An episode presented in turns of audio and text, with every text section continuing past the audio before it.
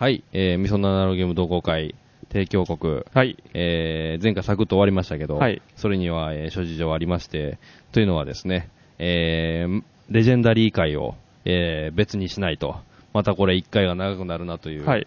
えー、ぶつ切りのね、はい。えー、対策なんですけど、あー前回ね、そう、何も言ってなかった、あの主催の人生ですね、はい。あ、どうも、サングです。全くね、何も言ってなかったので、えあの頭が回ってないっていう、え ーこんな時間に起きることがまずないのでね、あの、こんな時間っておっしゃいますけど、はい。えー今、あなた何時だと思います？えー、一応時計を見ましたけど、はいお昼1時50分ですね。はい。あの、一般の方々は、バリバリ働いてる時間でございますね、私は無理なんですよ。で、またね、あの、2日間も休みだったもんだからね、はいはい。脳が働かん働かん、何していいかもわからんし、あの、旅行でも行けばよかったなと思うけど、別に一人で旅行行くのもなと思いながいや、恐ろしい話ですよ、本当に。あの、その、味噌のタイムに慣れてしまうとね、ら。うん。大変こう、活動時間っていうのがもう、不規則になってしまうというう、んあらでございますが、まあ、えーそんな中で、話戻しまして、はい。えーまあ、えー6月の、えー、ミソアナウゲーム同好会で、まあ、えー前回も喋ったように、えーストリートファイターデッキ拡張と、えーえーマーベルレジェンダリーを、はい、えー、アメリカンコミックス、マーベルヒーローズ、えー、からえー出てきたデッキ構築ゲームなんでございますけど、まあ各キャラを使って、えー、ヴィランだ、えー、大ボスだを倒して、まあ世界を平和にだのなんだのっていう、っていう、はい。まあ、ざっくりした、はい、ゲーム。毎度毎度言うてるから、まあ、うん、あの大体、さしてくれという感じ。特にミソナアナロゲーム同好会は別にあの、レジェンダリーを回す回ではないので、はい。はい。ないんですが、あの、気づいたら回っているって。はいいうまあしょうがない。好きなんでね。で、まあ、今回の、えー今回プレイした、えーまあ、キャラクタはい。まあ、えっまと、新セットで、スパイダーマンのー、はい。拡張セットが出たので、えー全員スパイダーマンにしてやろうっていうことで、はい一応スパイダーマン拡張にはムーンナイトっていうやつとか、うんブレイドっていう、まあ、いわゆるクライムヒーロー系、あーまあ、ムーンナイトはそうでもないのかな。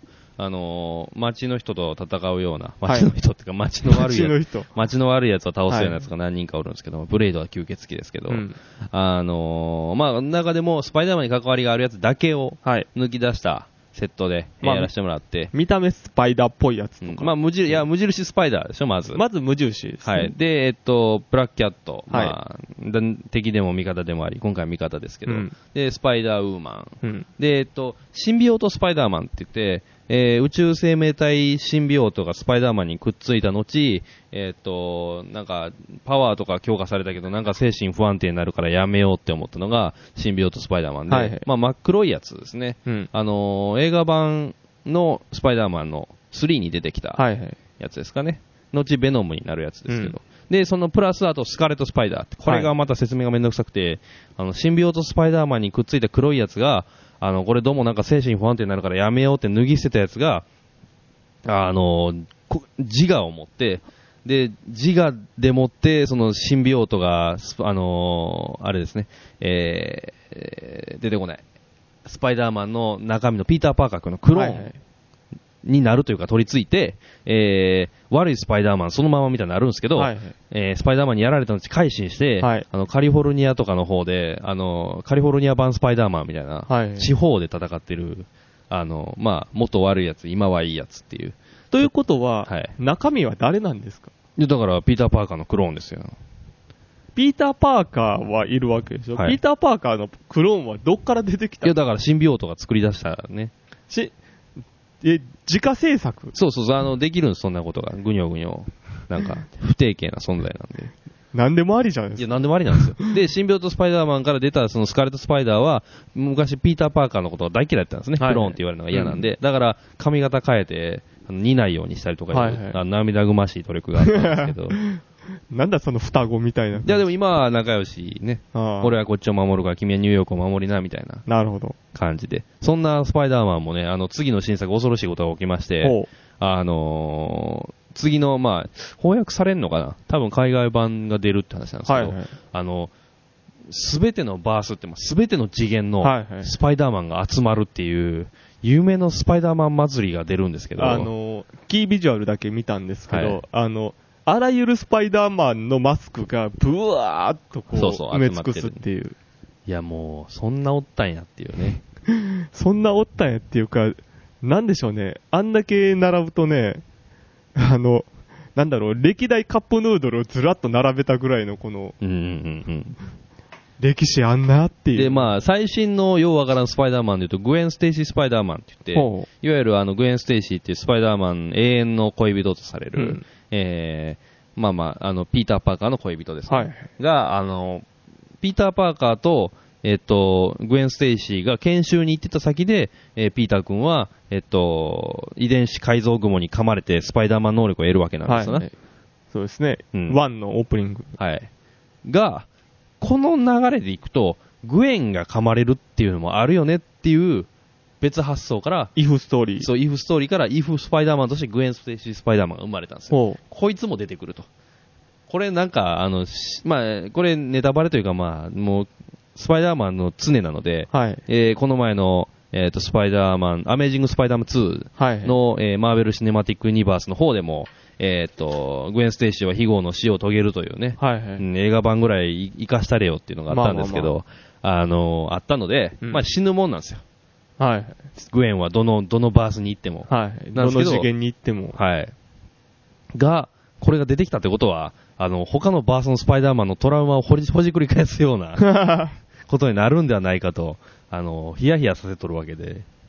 えー、だから、下手したら、こう、やり合う可能性も。ありますあります。スパイダーマン同士でセックスするなんて全然あるでしょ。いえ、そ、そうじゃなくて、あそっちじゃないのね敵味方っていう。それはないんじゃないですか。さすがに。え、じゃあ、スパイダーマンとスパイダーマンの子供ができる的な話も。おー、すげえ、スパイダーベイビーみたいな。そんな、マスクみたいなファンタスティック4でもなんかそんなあったけど。ありましたけどね。はい。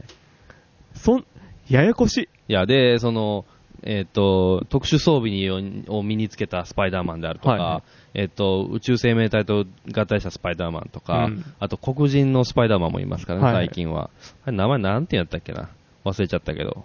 なんか、スパイダーマンの別のやつで、はいえっ、と、一回ピーター・パーカーが死んだ後に、スパイダーマンっぽい能力を持ってる黒人が、あの、ヒーロー活動をしてたら、グエン・ステイシーが、ぜひピーター・パーカーの遺志を継いでくれって言って、ほちょっと黒めのスーツをう。はい。黒人のスパイダーマンがはい戦うっていう。へえ。なんかそれっぽいことができるけど、ちょこちょこ能力が違うんですよね。彼にできてスパイダーマンにできることは、彼にできてスパイダーマンにできないことっていうのは、あの、電気ショックを、うん。電気ショックやったかな？なんか、ショックを相手にバーンって浴びせるみたいな。で、彼はないけどスパイダーマンにあるのがスパイダーセンスって言うとあの、まあ、予知能力と察知能力みたいな。うん。キュピーンってなってこう、ニュータイプみたいに、あはいーってなるのができないので、とっさの行動が弱かったりするんですね、黒人の方は。っていう、細かなスパイダーマンたちが集まる本が出るんですけど。え、それは、レオパルドン的なもの？あ、そうななんです。その話。東映版はどうなのかって出るらしいんですよ、これが。ほう。これはじゃあ、もちろん腕時計はつけてるし、チェンジレオパルドンといや、巨大ロボットは出てくる。はいそしてバイクにも乗ってくるし、はい。ダダラーってなってんのかどうか知らんけども、あの音楽がコミック版でどうなるのか知らんが、へえ。すげえ。ということは、あれですか、えー、やれ、小池和夫やなんや。ああ、どうなんでしょうね。トラウマ、トラウマを持つ主人公は出るのかどうなのか、やたらと悩む。ね。うん。そういうのは、どうすんのかということもはい。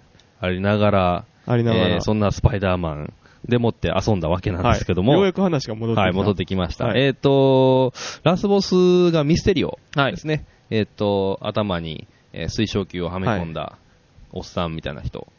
はい。まあ、いわゆる現実を使うと。はい。まあ、シニスター6っていうスパイダーマン倒すぜ同盟に昔入ってた、えー今有名なヴィランなんですけども、うんこのおっさんがややこしいことに、あの、現実使いなんで、倒しても倒しても分身が出てくるっていう、めんどくさいせいで、やたらとその回時間がかかるっていう。あの、具体的に言うと、その、えー、まあ、ヴィランデッキっていう、まあ、敵型のデッキの中に、うんえー、マスターストライクっていうう、ん。まあ、要するにボスの攻撃っていうカードですね。ボスが一撃放つっていうカードがあるんですよ。で、他他のやつとかやと、例えばデッキの中に邪魔カードが入るだの、えー街にヴィランが出てくるだの、えー手札を捨てさせられられるだのっていう妨害効果があるんですけど、あのー今回のミステリオまあ現術師なので、基本4回倒せば終わるんですね、はいボスっていうのは。なんですけど、マスターストライクが出るたびその回数が増えてしまうと。で要は増殖すると。はい、まあ分身でしたっていうことですね。で、都合8回倒さなあかんことになるっていうね。なかなかこれは、あの、ハードな。うん。その上、あの、その、ヴィランと呼ばれる、まあまあ、敵、雑魚敵みたいなのがわらわら出てくる。はい。で、今回は、えーっと、あれですね。あの、新聞記者、あの、映画とかをご存知の方あれなんですね、ちょびひげの新聞記者、ジェームスのおっさんが、あの、イラン報道をしてくれたせいで、あの、ヒーローが、あの、疑われ、で、ヴィランがヒーローのような扱いを受け、もう非常にめんどくさいことがあったことによって、えーっと、シールドっていう、まあ、いわゆる本拠地の、はい。えーヘリ、ヘリキャリアに敵が乗り移ってくるっていうね、えーそういうような状況なんですけども、まあ、今回ね、あの、その、いわゆるスキームツイストって今回のお話っていはい。うカードが、あまり出てこなかったなせいもあって、あの、ヘリキャリアが襲われること都合2回しかなかったっていう、とても平和な、しかも、あの、結構早い段階で倒してしまって、うん。あの、本来なら、その、えー、まあ、シールドのヘリキャリアの部分で、えー、その敵がどんどん溜まっていって、うんあの、正えー正義側のヒーローが、ヒーローのカードがなかなか出せないと。うんうんで、回らなくなって、わあ、大変やってなるためのシナリオなんですけど、うん全然そんな、あの、不都合が起こらなかったっていうね。うん。まあ、そういう流れもあるわなと思いながら。で、まあ、あの、不都合が起こらない、プラス、あの、そのミステリオが何回倒しても出てくるもんやから、もったらもったらしたら、そうゲーム展開になり、挙句の派手に、あの、ヒーローデッキが尽きて、あの、引き分けっていう恐ろしくつまらん状況になりそうだったので、みんなでヒーローデッキを引かないようにするっていう。ねあの、ど、ヒーローを勧誘しないという、うん。とりあえず手持ちでなんとかしようぜっていうんうん。う。で、えー、なんやかんや終わって、あの、その最後にヒーローデッキを見たら、あの、レアカードっていう、あの、強いカードが一番底に入ってたっていう。スカーレット・スパイダーのレアカードですかね、そうです確か。僕は今回ね、スカーレット・スパイダーと、えーっと、えー、誰や、えーっと、あ、スパイダーウーマンか。はいはい。とかを軸に使ってたんですけど、えーブラックキャットかな？うん。まあ、あのーレジェンダリーに関して言うと、はいその、まあ、キャラクターごとに取っていって、そのキャラクターごとの、その、性能で回していくと、うんえーまあカードが回しやすいよっていう。同キャラでコンボが生まれるような、うん今回、佐々木さんはあれですよね、無印スパイダーマンを。無印とシンビオートうんうんうんですね。基本的に無印スパイダーって、あんまり、その、強くないんですよ。うんうん。そのパワーに関しては。うん。ただ、えーカードを結構引けるっていう。うんまあまあ、細かく積み上げて、そうです。パワーなり、その勧誘コストを上げていくっていう。こまごまこう積み上げていくっていうパターンやったんで、どっちかっていうと、その、あんまりその、なんでしょう、高コストな、高コストで強いカードっていうんではなく、その低いコストの、えー、まあ、ある程度のパワーのやつをどんどん貯めていくっていう方向に行ったと。うん。で、まあ、えー、それを狙う人間もいれいたら、えー、スパイダーウーマンの結構強めのやつをどんどんうん。買っていくっていう人も出てきたりっていうんで、うん。やっぱり役割分担が出てくるんですね、そこは。まあまあ、僕はね、スカーレット・スパイダー好きなんで、うんいっぱい買ってたんですけど、なんかみんなには不評で、そんな弱かないんやけどなと思いながら、ちょっと使いづらかったんですけど、ちょっと使いづらい確かにうん。あのー、例えば、これスカーレットやったかなあの、パワーが強いんですけど、うんマストでカード2枚捨てなきゃいけないとか、うん、うん、うん。あそれでシンビオートのレアじゃないですそか。シンビオートスパイダーのレアは、パワー2、2コストでパワー4やけど3枚捨てんとあかんやつでしょ？そうです、そうです。あれね、いや、だいぶとあの特性を理解したいいカードデザインやと思いますね。ああいうのはなかなか、別にあの僕、その前回話したストリートファイターデッキ構築に愛がないっていうわけじゃないですけど、僕、マーベルレンダーに関してはなんかあすごい愛があるゲームデザインというカードデザインのような気がしてね、実に楽しい？あのー、やっぱり原作をがちゃんと消化されてるところはうんうんうん大きい。そういう意味で、まあ、そのスパイダーマン、無印のスパイダーマンのその性能もそうですし、うんうんあと、まあ、前に話してたんですけど、そのサイクロップスはい。なんかで言うと、本当にあの、サイクロップス単体で回さんと、他のもうんうんんと連携があまりにも悪いっていうね、まあ、彼らしいというか彼らしい。リーダーのくせにと思いながら。まあまあ、チチームで組んだらまあまあ強いんですけどね、普通に。うんまあ一匹狼的なところもあったりとか、ね、最近では、あのーバーキャロが書いた、あのーサイクロプスへと、あの敵側にね、ていうかまあ結構ね、あのー赤軍みたいな考えをしてることがよくあるからね、はいはいあのおっさんは。結構こう独善的というか、まっすぐになっちゃうんですよね。真面目なんでね。ちょっと入れ込みやすい。そうそう、リベラルな発想ができないんですよ。うん。残念ながら。そういうところをね、なんか、ああ、うまいなと思いながら。これ間に合うんかどうかは知らんけども、えーっと、来たる一応告知がてらですけど、はい。7月6日に、あの、関西アメコミオフっていうのが、はいはい。あの、梅田の方かな、うん。でやるみたいなんで、まあぜひ、えー参加していただける方は、どうぞって感じなんですけど、僕もね、いけるとは思うけどなどうなんでしょうっていう。今回で5回目ぐらい。らしいんですけどね、そんな話もできればっていう。そうです。あのーまあ本当にアメコミを、まあ、そうですね、読んでなくても、多少映画とかでかじってるぐらいでも多分楽しめるはずそうですなねの。で、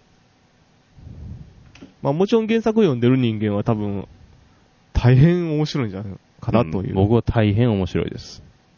そういう意味では。うん。あと、だから、普通にデッキ構築としても今はもう種類が、カードの種類だけでも結構何十種類あるんで、うん。普通に楽しめるとは思うんですけど、で、えっと、あの、いわゆる初回版じゃないわ、その、最初のセットはい。だと、あの、絵柄の代わりが一応、えーコモン、アンコモン、レアとのある中でなかったんですけど、えー、拡張が出るにあたって、えーっと、それぞれコモン、アンコモン、レア、全部、まあ、コモンは2種類かな。はい都合4種類の絵柄があるっていうことで、まあ、それも非常に嬉しいですな。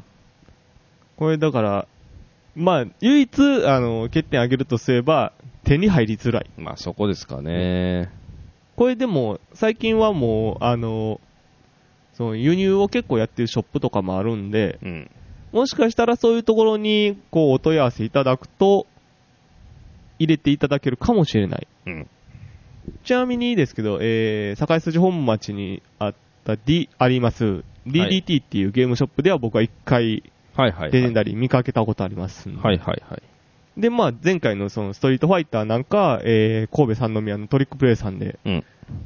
えー、ヤクシール付きやったかな？ほで取り扱っていいるというお話らしいので、う。うん。そういうところに問い合わせていただくと、もしかしたら、あの、個人輸入するよりは、もう少しちょっと楽に。うん、まあ、基本的にはやっぱりショップが強いですよね。そうです。手に入れにおいては。まあで、まあ昔のいわゆるそのホビーショップとかゲームショップみたいな感じで、うん。今で言うとまああの、なんでしょう。まあお金はもちろん払うのはあれですけど、えっ、と手間賃とかも出すんでお願いできませんかっつってお願いできたりもするので、うん。まあまあそういうのは欲しければガンガン頼んでみりゃいかがですかっていう感じです。はいなかなか、あの、買っただけのやりがいはあると思いますので、という感じで。はい。えー、今ですと一応、告知でもないけど、あの、X メン、フューチャーパストっていうね、はい X メンの最新映画と、ありますねあと300の、一応まあ、はい。次なる、えーっと、ライゾーライゾーブエンパイアかはい。が出て、あの、公開されてるので、えーお暇な方は見ていただければっていう感じなんですけど、ね。まあ、どっちも型残らない、非常に何も考えんでいい映画なんで、まあ、X メンはもうちょっともの考えなあかんけど、まあまあまあの、ケネディや大統領の話とかもちょいちょい出てきたりするんあ。うで、ん。ニクソンとかも出るのかなはい。はい。まあ、あの、マーベル・シネマティック・ユニバースって言われる、いわゆるマーベル映画も大量に出てで、まあ今、ブームですから、うんあのー翻訳版、要するに日本語版も大量に出てますから、はい。そちらも合わせて読んでいただければ、まあ非常にやりたくなるんではなかろうかっていうね。まあ、あの、ボードゲームクラスの人が、あの、キャラクターを知ることによってもっとやる、やりたくなるっていうのはすごい素晴らしいので、その辺は、ぜひぜひって感じですね。で、えー、一応まあ、さらに告知がてら言うと、えーはい来たる8月15日のコミックマーケットに、はいえー、なぜかみそあのゲーム同好会の、はいえーブースがああるわけですが、はい。そちらでの本はおそらく、えー特集第一特集がマムレジェンダリーになるんじゃないかとうん。まあ、そうありたい。はい。いうことなので、うんこれを言っておかないと、うん。えー自分のケツを叩けないということがああ、なるほどね。あるんで、わかりまし。言ったてみました。うん。言ってみるのはいいことです。えー、まあ、後日、まあ、えーどんどん出来上がりは情報、出来上がりの情報に関しては出ますんで、うん。ツイッターやなんやで。うん。もし、間に合ってれば、8月15日、うん。お会いしましょうという感じですね。ああ、恐ろしいねえ。ビッグサイトで僕と握手っていう。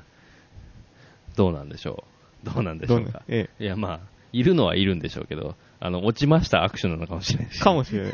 恐ろしいな。ええ初参加で落ちましたって。そうならないようにはい。という感じでございます。はい。まあ、とりあえず以上でとこですかね。はい。ではでは。